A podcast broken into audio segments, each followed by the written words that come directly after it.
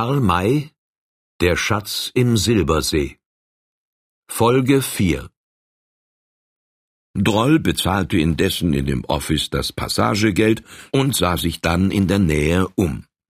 Er erblickte zunächst die Leute des Colonels. Da er nicht derjenige war, der sich auf einem Schiffe befand, ohne zu erfahren, welche Mitpassagiere er habe, so schlenderte er langsam nach dem Vorderdecke zu und sah sich die Männer an. Sein Auge ruhte für einige Augenblicke auf dem Colonel, dann fragte er ihn Verzeihung, Sir, haben wir uns nicht schon mal gesehen? Hm, nicht, dass ich wüsste, antwortete der Gefragte. Oh, mir ist genau so, als ob wir uns schon begegnet seien. Wart ihr vielleicht schon einmal oben am Missouri? Nein. Auch nicht in Fort Sully? Kenn es gar nicht. Hm. Darf ich vielleicht euren Namen erfahren? Warum? Wozu? Weil ihr mir gefällt, Sir. Und sobald ich mein Wohlgefallen an einem Menschen habe, so lässt es mir nicht eher Ruhe, als bitte ich erfahre, wie er heißt. Was das betrifft, so gefällt ihr mir auch, antwortet der Colonel in scharfem Tone. Trotzdem aber möchte ich nicht so unhöflich sein, euch nach eurem Namen zu fragen. Warum? Ich halte das für keine Unhöflichkeit und würde eure Frage sofort beantworten. Ich habe keine Veranlassung, meinen Namen zu verschweigen. Nur derjenige, der keine ganz ehrlichen Gründe hat, verschweigt es, wie er heißt. Das soll wohl eine Beleidigung sein, Sir. Fällt mir gar nicht ein. Ich beleidige niemals ein Menschenkind, wenn's nötig ist. Adieu, Sir, und behaltet euren Namen für euch. Ich mag ihn nicht haben. Er drehte sich um und ging von dannen. Mir das, knirschte der Rote, und ich muss es so hinnehmen. Warum leidest du es? lachte einer seiner Leute. Ich hätte diesem Ledersacke mit der Faust geantwortet. Und den Kürzern gezogen. Pshaw, diese Kröte sah nicht nach großer Körperstärke aus. Aber ein Mann, der einen schwarzen Panther bis auf den Handgriff herankommen lässt, und ihm dann so kaltblütig die Ladung gibt, als ob er ein Präriehuhn vor sich habe, der ist nicht zu missachten. Übrigens handelt es sich nicht um ihn allein. Ich würde sofort noch andere gegen mich haben, und wir müssen alles Aufsehen vermeiden. Droll war wieder nach hinten gegangen und stieß unterwegs auf die beiden Indianer, welche sich auf einen Tabakballen gesetzt hatten. Als sie ihn erblickten, erhoben sie sich wie Leute, welche erwarten, angeredet zu werden.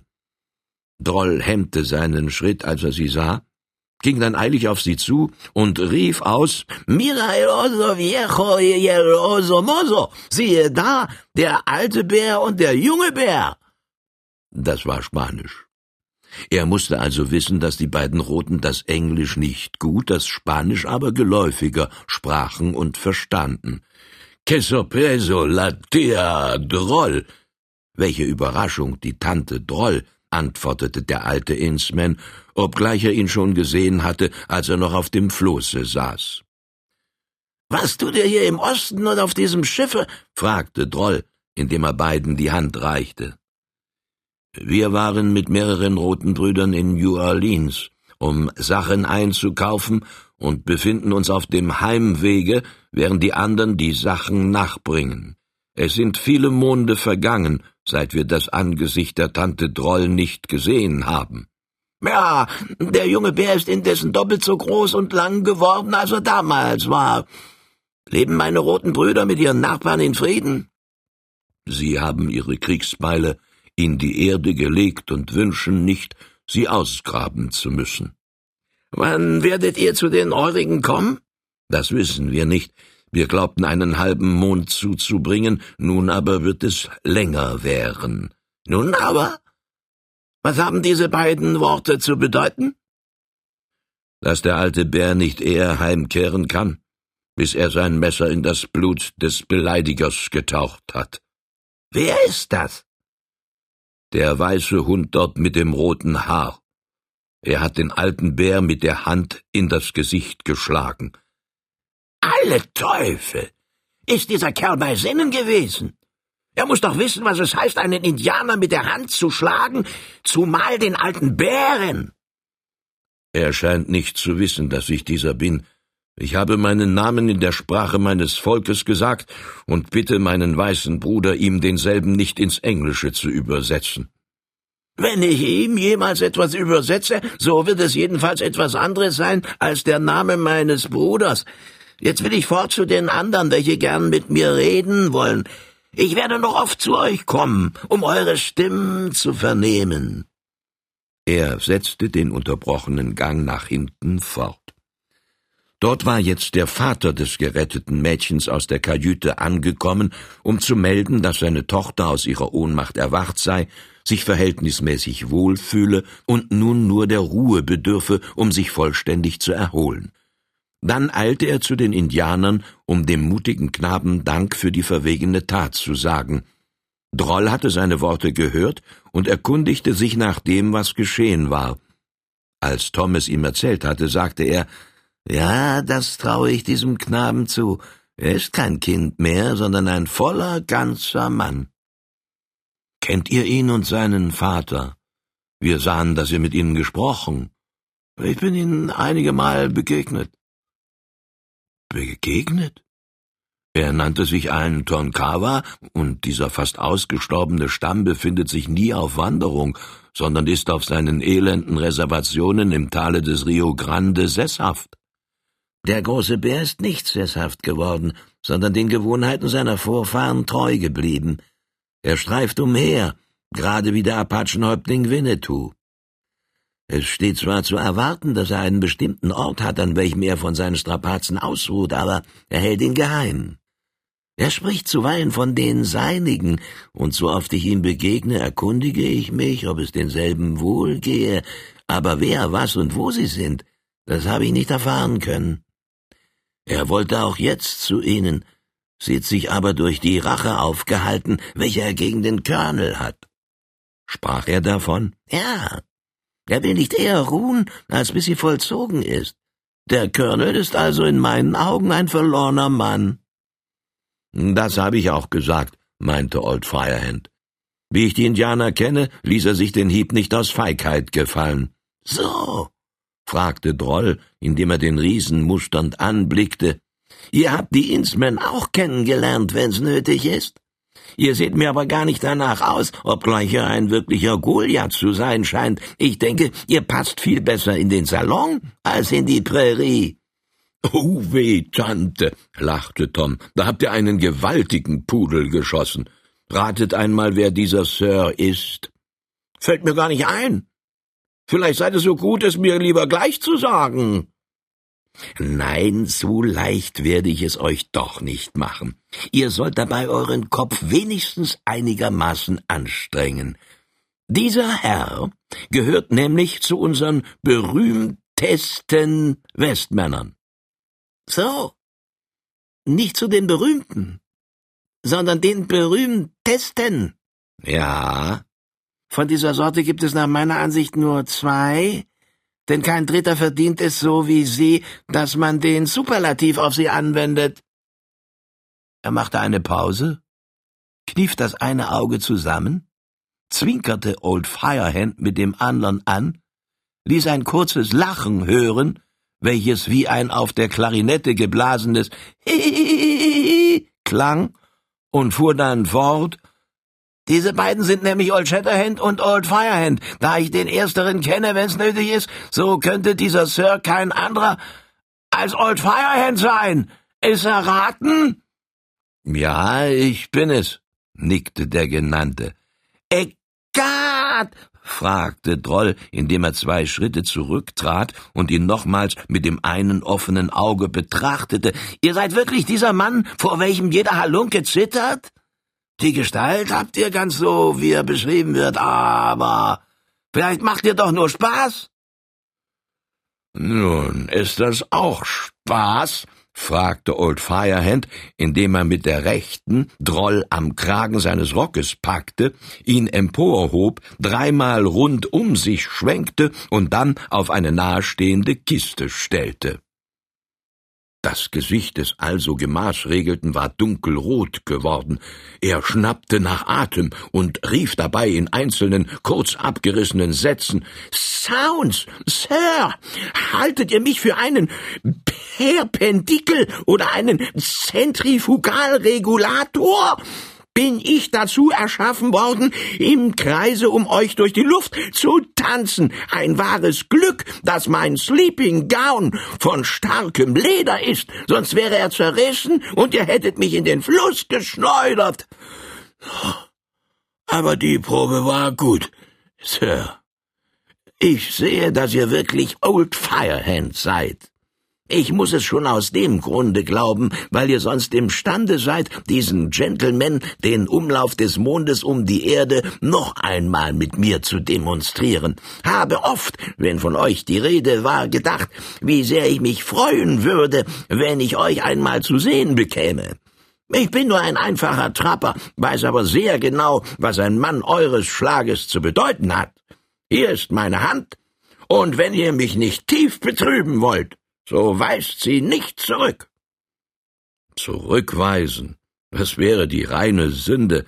Ich gebe jedem braven Manne gern die Hand, um wie viel mehr also einem, der sich bei uns in so ausgezeichneter Weise eingeführt hat.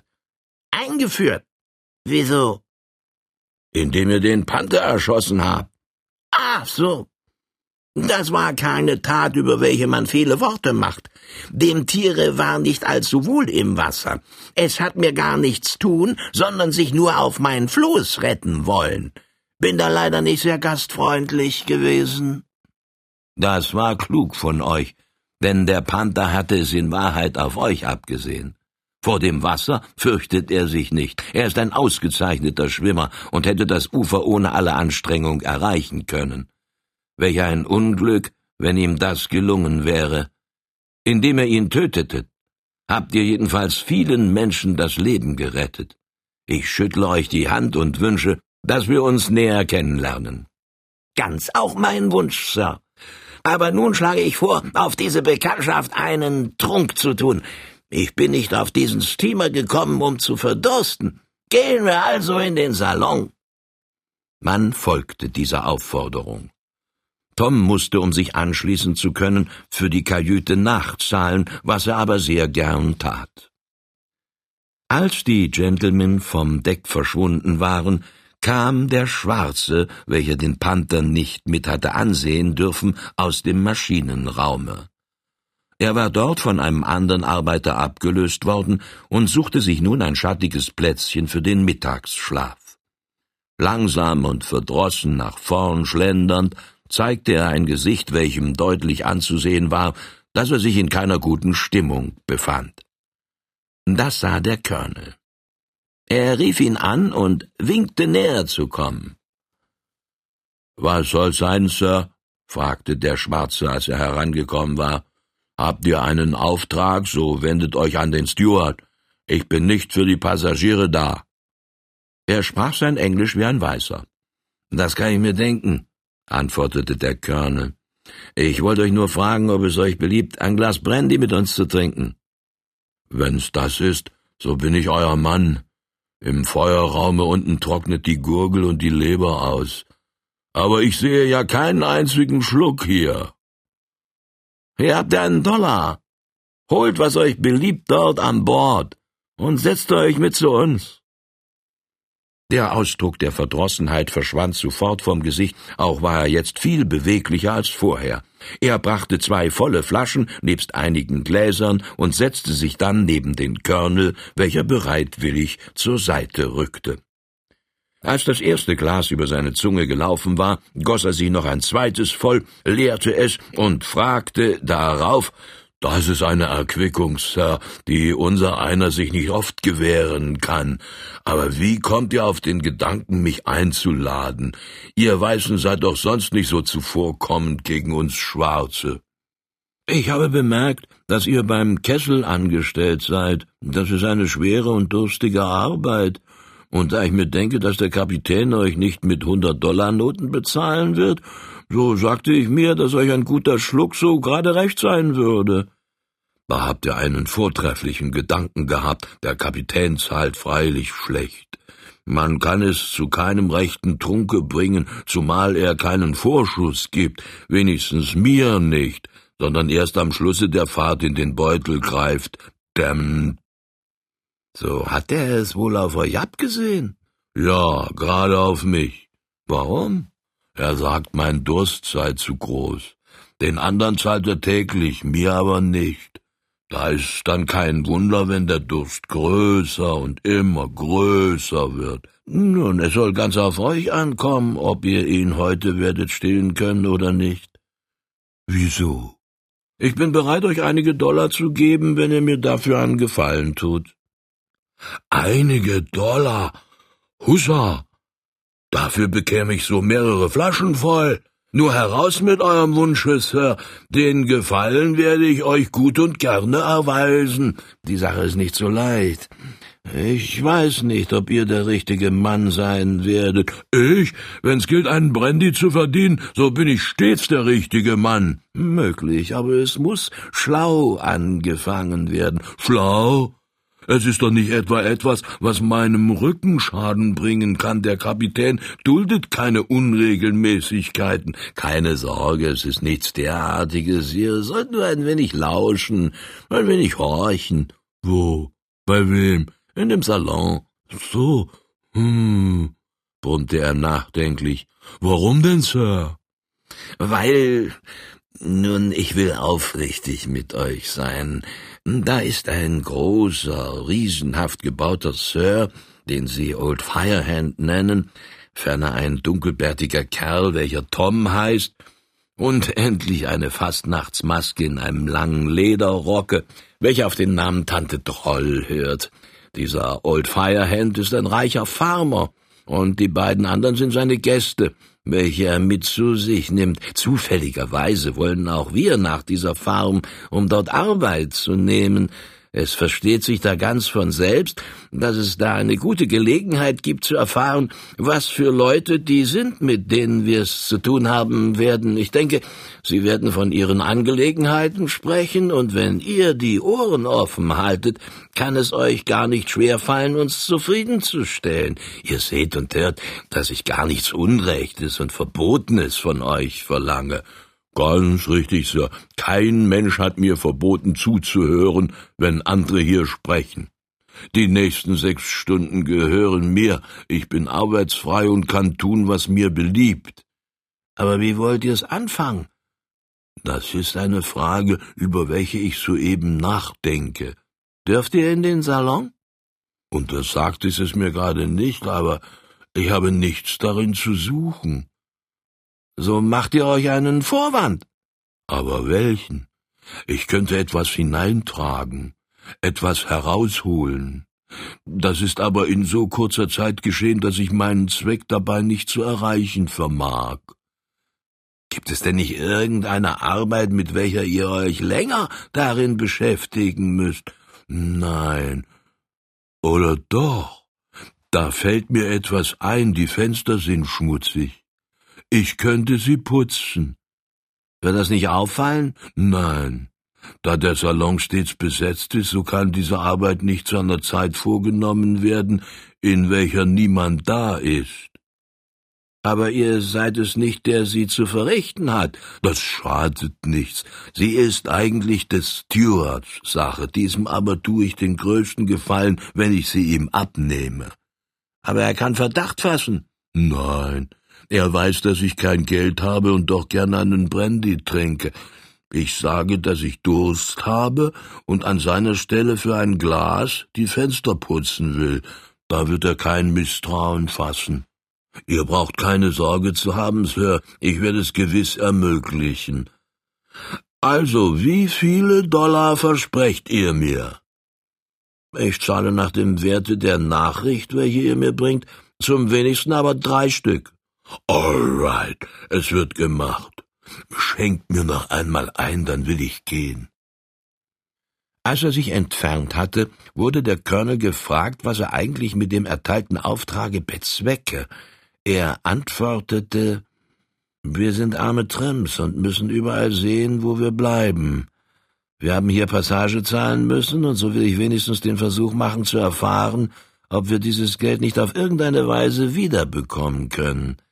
Für den weiten Marsch, welchen wir vorhaben, müssen wir Vorbereitungen treffen, welche viel Geld kosten, und ihr wisst, dass unsere Beutel ziemlich leer geworden sind.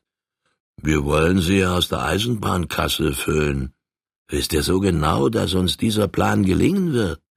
Wenn wir schon hier Geld machen können, so wäre es die größte Torheit, die Gelegenheit unbenutzt vorübergehen zu lassen. Also, dass ich jetzt gerade heraussage, Diebstahl hier an Bord? Das ist gefährlich. Man kann doch nicht dann augenblicklich fort.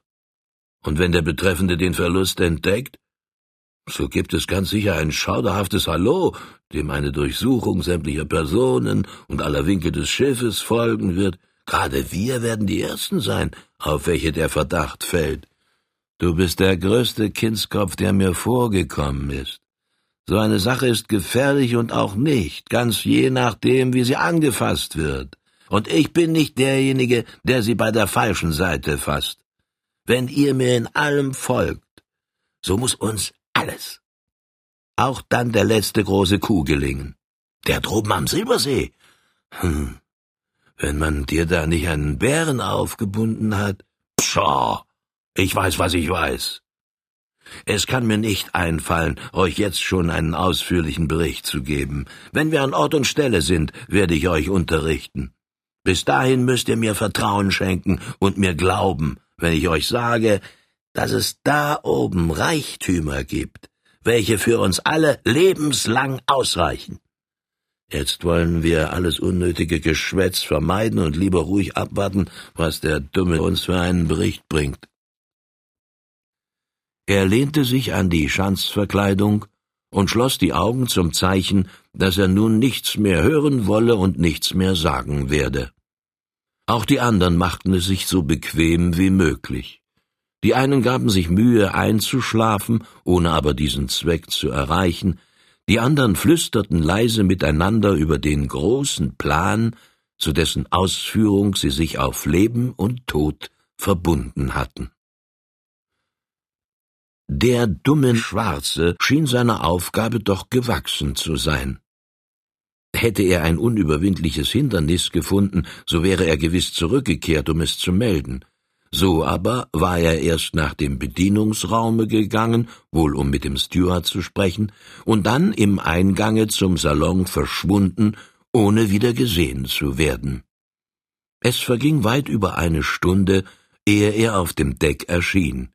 Er hatte mehrere Wischtücher in der Hand, trug diese fort und kam dann zu der sogleich munter werdenden Gesellschaft, bei welcher er sich niederließ ohne die vier Augen zu sehen, von denen er und die Tramps scharf beobachtet wurden. Diese vier Augen gehörten den beiden Indianern, dem Alten und dem jungen Bär. Nun, fragte der Colonel gespannt, wie habt ihr euch meines Auftrages entledigt? Der Gefragte antwortete missgestimmt, ich habe mir alle Mühe gegeben, glaube aber nicht, dass ich für das, was ich gehört habe, mehr als die ausgemachten drei Dollar bekommen werde. Warum? Weil mein Lauschen vergeblich gewesen ist. Ihr habt euch nämlich geirrt, Sir. Worin? Der Riese heißt allerdings Old Firehand, ist aber gar nicht Farmer und kann also diesen Tom und die Tante Droll auch nicht zu sich eingeladen haben. Das wäre, fuhr der Colonel auf, indem er den Ton der Enttäuschung nachahmte. Ja, es ist so. Der Riese ist ein berühmter Jäger und will weit hinauf ins Gebirge. Wohin? Das sagte er nicht. Ich habe alles gehört, und es ist mir kein einziges Wort des Gesprächs entgangen. Die drei Männer saßen mit dem Vater des Mädchens, welches der Panther fressen wollte, beisammen, abseits von den übrigen. Will er allein hinauf? Nein, dieser Vater heißt Butler und ist ein Ingenieur. Auch er will mit. Ein Ingenieur? Was werden diese beiden in den Bergen wollen? Vielleicht wurde eine Mine entdeckt, welche Butler untersuchen soll. Nein, denn Old Firehand versteht das selbst besser als der klügste Ingenieur. Sie wollen erst den Bruder Butlers aufsuchen, welcher in Kansas eine großartige Farm besitzt. Dieser Bruder muss ein sehr reicher Mann sein. Er hat Vieh und Getreide nach New Orleans geliefert und der Ingenieur hat das Geld dafür jetzt einkassiert, um es ihm mitzubringen. Das Auge des Colonels leuchtete auf. Aber weder er noch einer der Tramps verriet durch eine Bewegung oder Miene, wie wichtig diese Mitteilung war. Ja, in Kansas gibt es steinreiche Farmer, bemerkte der Anführer im gleichgültigen Tone. Dieser Ingenieur aber ist ein unvorsichtiger Mensch. Ist die Summe groß? Er flüsterte von neuntausend Dollar in Papier. Ich habe es aber dennoch verstanden. So eine Summe trägt man doch nicht mit sich herum. Wozu wären denn die Banken da? Wenn es den Tramps in die Hände fällt, so ist das Geld verloren. Nein, sie würden es nicht finden. Oh, die sind verschlagene Kerls. Aber da, wo er es hat, werden sie gewiss nicht suchen. So kennt ihr das Versteck? Ja. Er zeigte es den anderen. Er tat zwar heimlich dabei, weil ich zugegen war. Ich wendete ihnen den Rücken zu, und so glaubten sie, dass ich die Fingerzeige nicht sehen werde. Aber sie dachten nicht an den Spiegel, in welchen ich blickte und in dem ich alles sah. Hm, ein Spiegel ist trügerisch. Wer vor demselben steht, der sieht bekanntlich seine rechte Seite links und die linke rechts. Das habe ich noch nicht beobachtet und verstehe nichts davon, aber was ich gesehen habe, das habe ich gesehen. Der Ingenieur hat nämlich ein altes Bowie-Messer mit einem hohlen Griffe, in welchem die Noten stecken.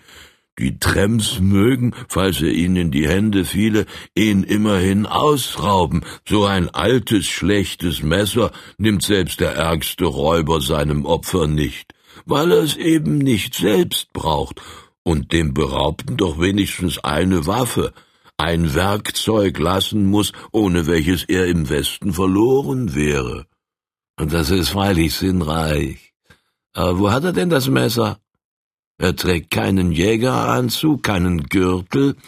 Er hat den Gürtel unter der Weste, und von demselben hängt die Ledertasche, in welcher es steckt, an der linken Seite unter dem Rockschoße herab. So, das kann uns freilich nicht interessieren. Wir sind keine Tramps, sondern ehrliche Erntearbeiter. Es tut mir nur leid, dass ich mich in dem Riesen geirrt habe.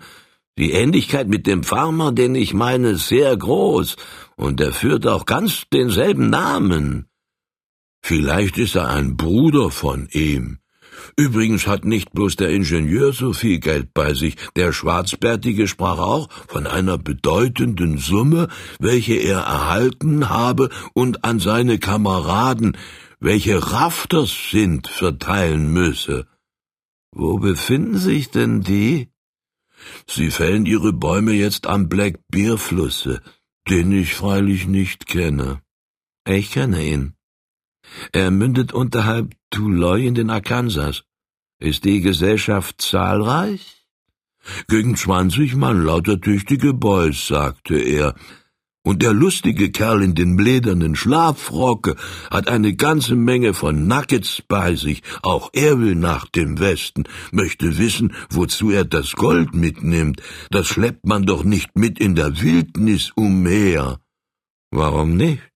Auch im Westen hat der Mensch Bedürfnisse. Da gibt es Forts, Sommerstores und herumziehende Krämer, bei denen man genug Geld und Nuggets loswerden kann.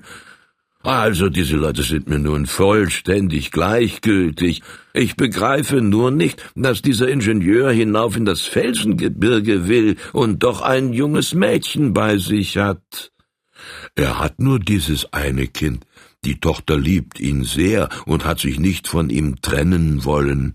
Da er nun beabsichtigt, eine ungewöhnlich lange Zeit in den Bergen zu bleiben, wozu es sogar notwendig sein wird, Blockhäuser zu bauen, so hat er sich endlich entschlossen, sie und die Mutter mitzunehmen. Blockhäuser? Hat er das gesagt? Ja. Für ihn und seine Tochter würde doch eine einzige Blockhütte genügen. Es steht also zu vermuten, dass sie nicht allein seien, sondern sich in Gesellschaft befinden werden. Ich möchte wissen, welchen Zweck sie verfolgen. Das wollte auch der Schwarzbärtige wissen, aber Old Firehand sagte ihm, dass er es später erfahren werde. Also wird es geheim gehalten. Es muss sich also doch wahrscheinlich um eine Bonanza, eine reiche Erzader handeln, welche man heimlich untersuchen und günstigenfalls ausbeuten will. Möchte doch den Ort erfahren, nach dem Sie wollen. Der wurde leider nicht genannt. Wie es scheint, wollen Sie den Schwarzbärtigen und auch die Tante Droll mitnehmen. Sie haben großen Gefallen aneinander gefunden, einen so großen, dass Sie hier in nebeneinander liegenden Kabinen schlafen. In welchen? Wisset ihr das? Ja, denn sie verhandelten laut darüber. In Nummer eins schläft der Ingenieur, Nummer zwei hat Old Firehand, Nummer drei Tom, Nummer vier die Tante Droll und Nummer fünf der kleine Fred. Wer ist das? Der Boy, den die Tante mitgebracht hat. Ist der Drolls Sohn? Nein, so viel ich erraten habe. Wie ist sein Familienname? Und weshalb befindet er sich bei Droll? Darüber wurde kein Wort gesprochen. Liegen die Kabinen eins bis fünf rechts oder links? Auf der Steuerbordseite von hier also links.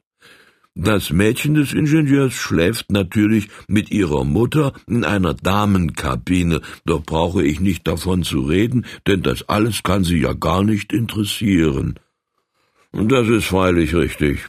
Da ich mich in diesen Leuten geirrt hatte, kann es mir sehr gleichgültig sein, wo sie liegen und schlafen.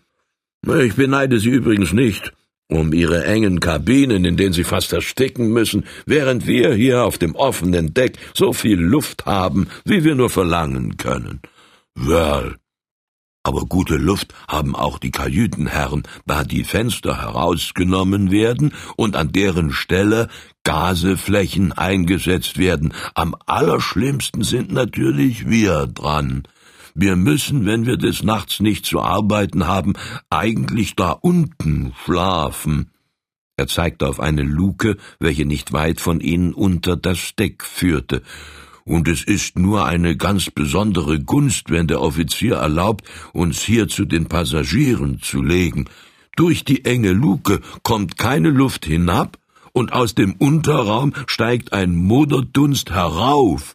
Es ist an warmen Tagen geradezu zum Ersticken. Euer Schlafraum steht mit dem Kielraum in Verbindung? fragte der Colonel angelegentlich. Ja, es geht eine Treppe hinab. Könnt ihr diese nicht verschließen? Nein, denn das würde zu umständlich sein. So seid ihr allerdings zu bedauern. Doch genug von diesen Geschichten. Wir haben ja noch Brandy in der Flasche. Recht so, Sir. Auch vom Sprechen wird die Kehle trocken. Ich will noch einmal trinken und mich dann in den Schatten machen, um ein Schläfchen zu tun. Wenn meine sechs Stunden vorüber sind, muss ich wieder an die Kessel. Wie aber steht es nun mit meinen Dollars? Ich halte Wort, obgleich ich sie vollständig umsonst bezahle. Aber da mein eigener Irrtum daran schuld ist, so sollt nicht ihr die Folge tragen. Hier sind also die drei Dollar. Mehr könnt ihr nicht verlangen, da eure Gefälligkeit uns keinen Nutzen gebracht hat. Ich begehre auch nicht mehr, Sir. Für diese drei Dollar bekomme ich so viel Brandy, dass ich mich tot trinken kann. Ihr seid ein nobler Gentleman. Habt ihr wieder einen Wunsch, so wendet euch nur an mich und nicht etwa an einen anderen. Ihr könnt auf mich rechnen. Er trank noch ein volles Glas aus und begab sich dann zur Seite, wo er sich in den Schatten eines großen Ballens niederlegte.